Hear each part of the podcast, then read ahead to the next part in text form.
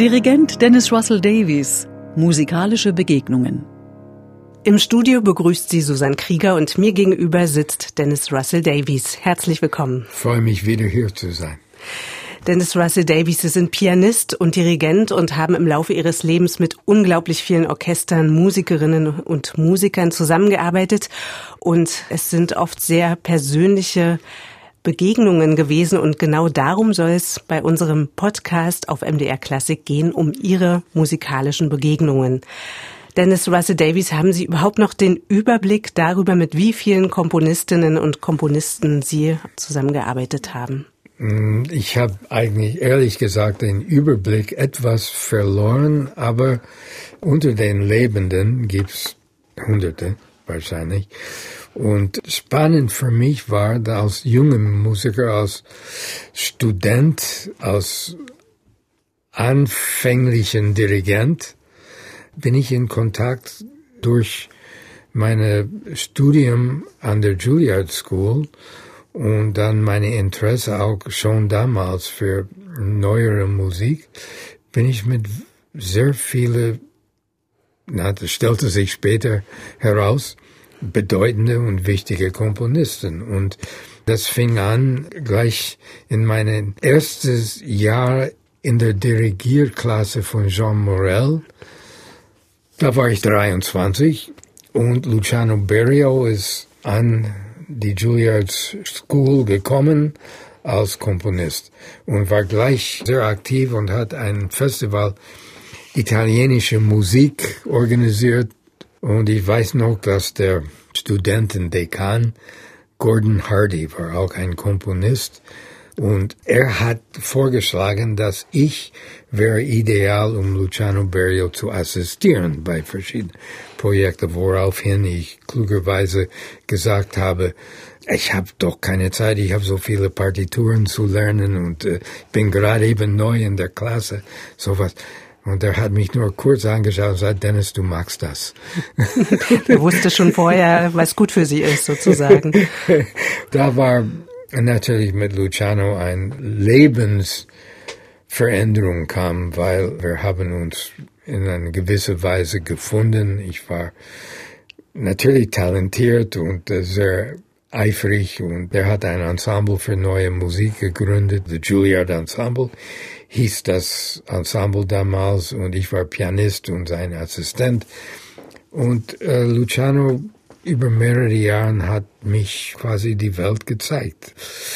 Und er ist ja auch einer, der Sie schon während des Studiums mit anderen Komponisten zusammengebracht haben. Einer zum Beispiel war Bruno Maderna, ein mhm. italienischer Komponist, der damals Gastdirigent beim Juilliard Ensemble war, wo Sie auch studiert haben. Ein unfassbar guter Dirigent auch. Sie haben es selbst erlebt und einer, der die Musikgeschichte ja auch sehr gut kannte und mit diesem Wissen neue Impulse wiederum in seiner Musik gesetzt hat. Haben Sie damals als junger Student schon geahnt, was für ein Mensch und Musiker da vor Ihnen steht? Ich habe schon geahnt, als ich Bruno kennengelernt habe, habe ich erstmals war ein Konzert. Und äh, ich habe das Ensemble vorbereitet für die Proben, äh, die waren glänzend vorbereitet. Und ja, wir haben uns gefunden und ich war damals verheiratet mit Molly Davies, äh, eine bekannte Künstlerin und Filmmacherin und er hat Molly sehr geliebt und es kam ein sehr warmes, freundschaftliches Verhältnis. Und dazu war er sehr eng befreundet mit Hans de Roo. Hans de Roo war der Leiter der niederländischen Oper. Diese Verbindung, diese Zusammenhänge muss man aussprechen, weil Hans hat mich durch Bruno kennengelernt und es sind zwei Sachen da passiert erstmal, Bruno wurde krank, er hat einen Lungenkrebs, äh, die er dann nicht überlebt hat. Aber Hans de Rook wusste, dass Bruno mich sehr schätzte und hat mich gebeten, äh, Bruno zu assistieren bei einer kommenden Produktion von Pelias und Melisande von Debussy an der niederländischen Oper. Hans war Intendant dort. Und er sagte ganz offen, Bruno ist krank, ich weiß nicht, ob der das schafft. Wenn er schafft, du assistierst. Wenn er es nicht schafft, musst du die Produktion übernehmen, weil ein Dirigent mit einer neuen Produktion. Ich will keinen Einspringer. Ich hätte lieber einen Jungen, der sich von vornherein sich mit der Produktion identifiziert. Leider ist Bruno überhaupt nicht gekommen und das war mein Debüt in Europa als Dirigent. Und in einer Wiederaufnahme von Pelias ist der Regisseur Harry Kupfer gekommen. Mhm. Er hat das gesehen, hat mich gesehen, hat gleich Wolfgang Wagner in Bayreuth gesagt, ich habe den Dirigent für Fliegende Holländer. Und so ging die Karriere ihren Lauf. Ja, so. Auch zurückgehend auf die Wurzeln, die Sie sozusagen als Student schon haben schlagen dürfen. Ja. Eine weitere wichtige Begegnung war die mit John Cage, zu dem Sie dann auch eine tiefe Freundschaft entwickeln konnten. Ja. ja, wie kam der Kontakt da wiederum zustande und was haben Sie als Student damals von John Cage lernen dürfen? Ja, Cage war natürlich omnipräsent in New York. Es war so ein bisschen wie der Rubrik Minimalmusik. Mhm. Man weiß nicht wirklich, was das ist. Man hat davon gehört. Es gibt Strömungen und so weiter. Aber Cage war in New York. Der war omnipräsent. Seine Musik wurde gespielt, auch aber seine Bücher gelesen, seine Attitüde mit der Musik und seinen gesellschaftlichen Überblick. Das war überall in New York zu spüren. Und mit dem Juilliard Ensemble haben wir eine Reihe neue Musikkonzerte an Lincoln Center machen dürften. Und wir haben uns entschieden, dass Kate müsste unbedingt dabei sein. Und das war meine erste Begegnung. Hm. Und ich weiß noch damals, wir haben gespielt sein Cheap Imitation. Das war ein Werk, die er komponiert hat für Merce Cunningham. Mhm. Merce Cunningham war sein Lebensgefährte damals und Tänzer, Choreograf. Ja, berühmte Choreograf und Tänzer selber mhm. und hat eine unglaublich gute Company und Cage war der Komponist und dann auch, der war auch, die waren Partner, Lebenspartner.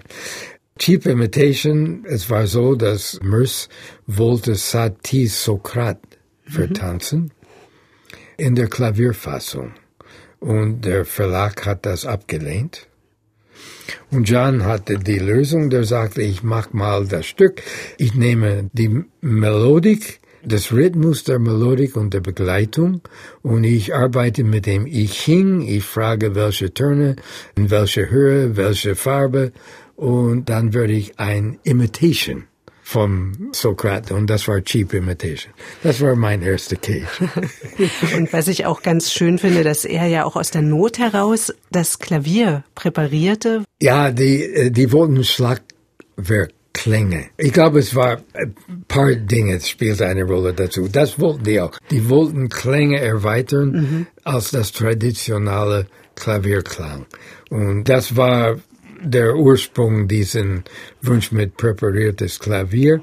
Aber das war eine Gruppe, John Cage, Lou Harrison, die mit Merce und andere Tänzer zusammen und die Hauptsache war, die haben nie mit aufgenommener Musik gearbeitet, immer Live-Musiker, mhm. muss man sagen. Immer Tanz mit komponierte Musik neu für Instrumente und Musiker zu spielen. Mhm.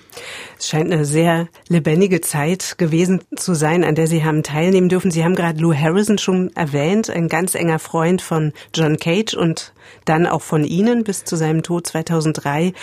Ja, er ist hier leider in Europa vielleicht nicht so bekannt wie in Amerika. In welcher Phase Ihrer Karriere sind Sie Lou Harrison begegnet? Kann man das so in etwa gleich tun mit der Zeit, in der Sie John Cage kennengelernt haben? Oder war das ein bisschen später? Äh, nicht weit auseinander. Mhm. Nicht weit auseinander. Ich bin Musikdirektor geworden vom Cabrillo Festival in Kalifornien. Das wurde von dem Komponisten Dirigent Gerhard Samuel ein emigrierter Deutscher übrigens, der das gegründet hat. Lou Harrison war maßgeblich beteiligt an diesem Festival zu Beginn. Und als ich in Santa Cruz ankam, ich war ziemlich selbstbewusst und als ich da mein Programm vorgestellt habe, waren die Leute da schockiert, aber es gibt hier kaum Lou Harrison im Programm. Und ich war sehr, ja, aber man muss nicht, ich weiß, der lebt hier, aber er muss nicht jedes Jahr ein Lou Harrison machen. Ich werde das. Lou war sehr nett und freundlich, hat nie was dazu gesagt. Ich habe mich später geschämt, weil das ist einer der größten Komponisten in der amerikanischen Geschichte und das war meine erste Begegnung und Lou Harrison ist einfach für mich eine Verbindung, die mein Leben bereichert hat. Mhm. Er war ja unglaublich kreativ, wie Sie schon sagten. Er hat zusammen mit seinem Lebensgefährten ja auch Instrumente entwickelt und ja sozusagen die östliche mit der westlichen Musik zusammengeführt. Und das ist vielleicht, was wir heute umso mehr eigentlich wieder hören wollen und, und danach auch ringen, Welten zusammenzubringen. Das passt sehr gut in unsere heutige Gesellschaft, wie ich finde. Ja, der hat die Sache zusammengeführt, aber um das zu tun, Louis ein Expert geworden in asiatische Musik. Nicht nur asiatisch, auch in Australien und Neuseeland war er auch zu Hause und kannte Komponisten. Aber der war Expert in Spielen von Gamelan-Instrumente, der konnte auch koreanische Instrumente spielen, hat die auch verwendet, konnte auch deren Musik komponieren. Und dann ist diese Farbe und diese Fähigkeit, diese Möglichkeit, konnte er schon integrieren in das westliche, sagen wir mal, Struktur. Mhm. Und das ist ziemlich einmalig, aber es gibt einige Komponisten. Es war so, dass vor allem auf der Westküste in USA, es ist immer noch sehr weit von der Ostküste und von New York, ja. aber damals war es Welten noch weiter auseinander. Mhm. Und äh, New York meinte, das war die Ursprung von alles Wichtiges und Gutes. Luz sagte, dass Europa eigentlich ist Westasien, hat er so beschrieben. Gehen wir zu der Zeit, wo Sie Chefdirigent waren in Minnesota beim St. Paul Chamber mhm. Orchestra. Das war von 1972 bis 1980. Mhm. Und während dieser Zeit haben Sie wieder viele spannende Begegnungen gehabt, unter anderem zum Beispiel mit Olivier Messiaen, den Sie dirigieren durften, und vor allem mit dem großen Pianisten, Improvisator und Komponisten Keith Jarrett. Ja. Was hat diese Begegnung mit diesem ganz besonderen Menschen in Ihnen ausgelöst?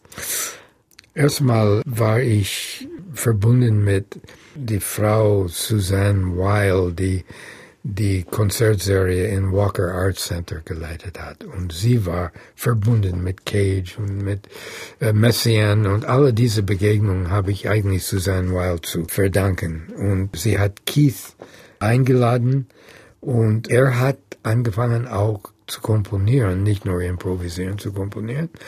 Und dann war der Gedanke, dass wir mit dem Kammerorchester einiges von ihm aufführen könnten. Und Keith kam und äh, wir haben das gemacht und wir haben ein sehr gute, seriöse Arbeitsverhältnis gehabt und da ist ein Funkes gesprungen und irgendwann kam er mit ein Klavierwerk, Ritual hat er komponiert und hat selber gespielt, aber er wollte, dass jemand anders spielt hm. und hat mir die Noten gegeben. Ich habe angefangen, das viel zu spielen und konnte später mit 8am und Manfred Eicher. Ich habe Manfred Eicher durch diese äh, Verbindung mit Keith dann mhm. kennengelernt.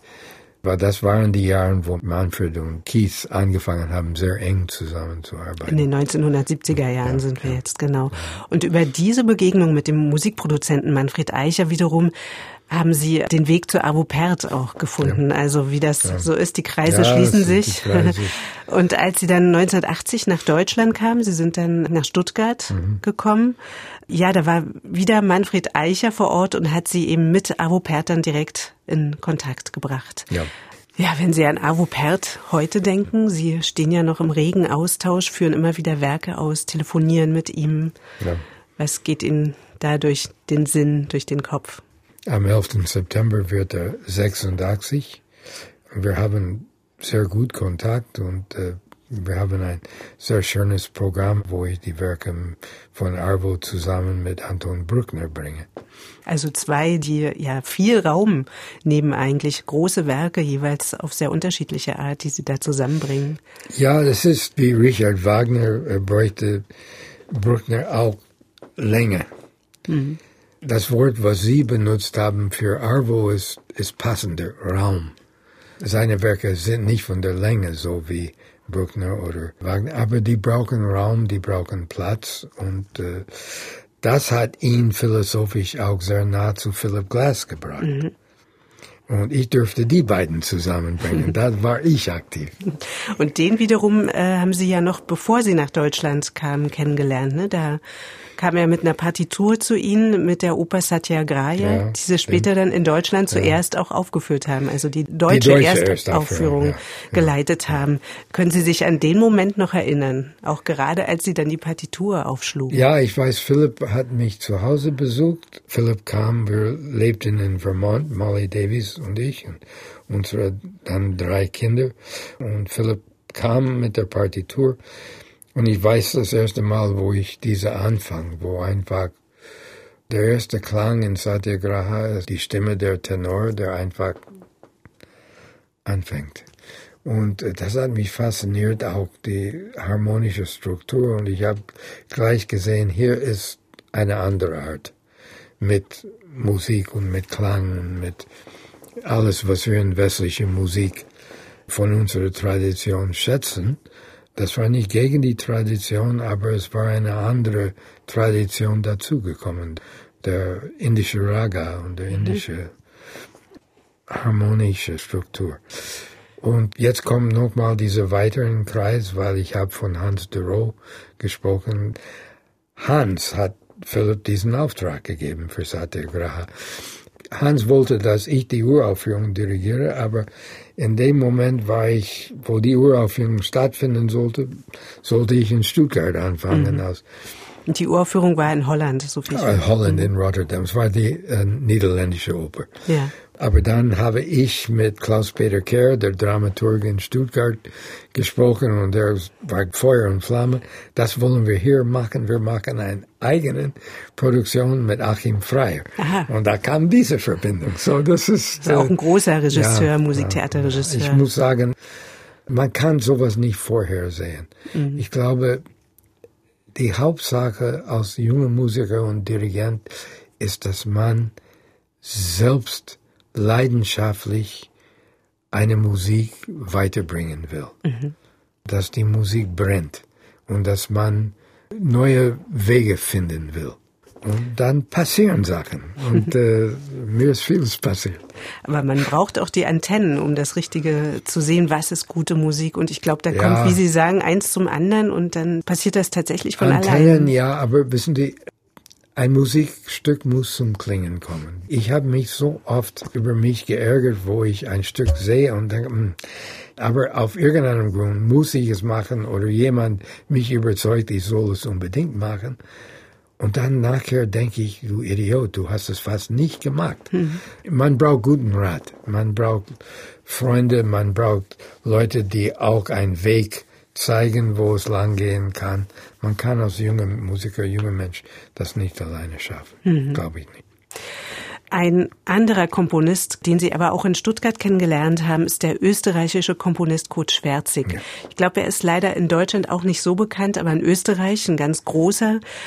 Ja, der hat wiederum in Wien ganz viel für die neue Musik getan und auch eine eigene Ensemblereihe gegründet, die Reihe. Mhm. Ja, das ist ein ganz spannender Komponist, ja, der sowohl absolut, ja. ernsthaft ist und ja. tiefsinnig, aber auch sehr ironisch und witzig sein kann.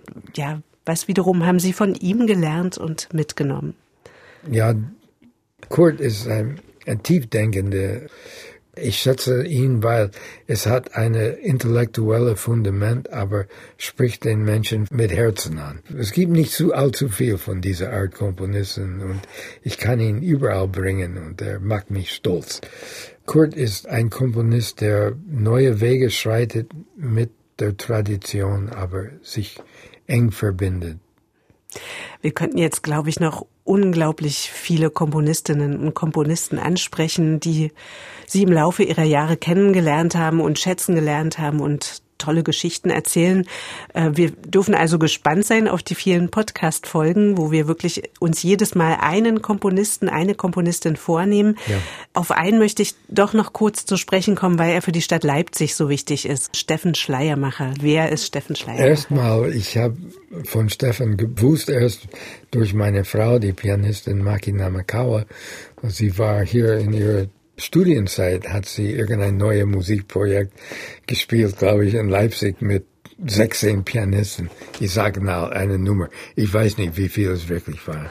Aber sie vergisst nie, sie war da am Üben und eine saß neben ihr und hat sich vorgestellt und sagt, was machen Sie da?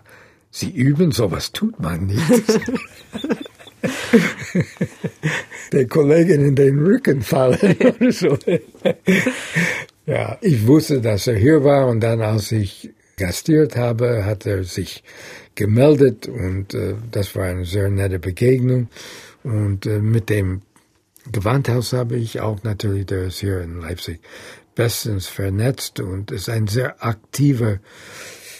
Er schreibt seine Musik, er ist von seiner Musik überzeugt, aber ist ein wirklich zeitgenössischer Mensch, der für anderen da ist und für andere Komponisten und die Musikgeschichte und ist eine meiner gute Quellen. Man braucht, ich habe es Ihnen gesagt, man kann nicht die Ideen haben. Mhm. Und ich habe eine ganz lange Liste von Menschen, die mich mit Ideen immer zubuttern.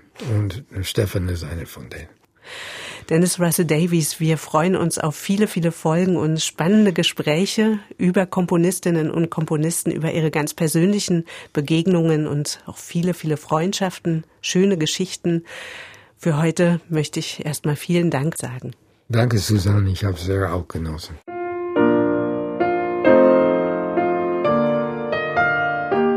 MDR Classic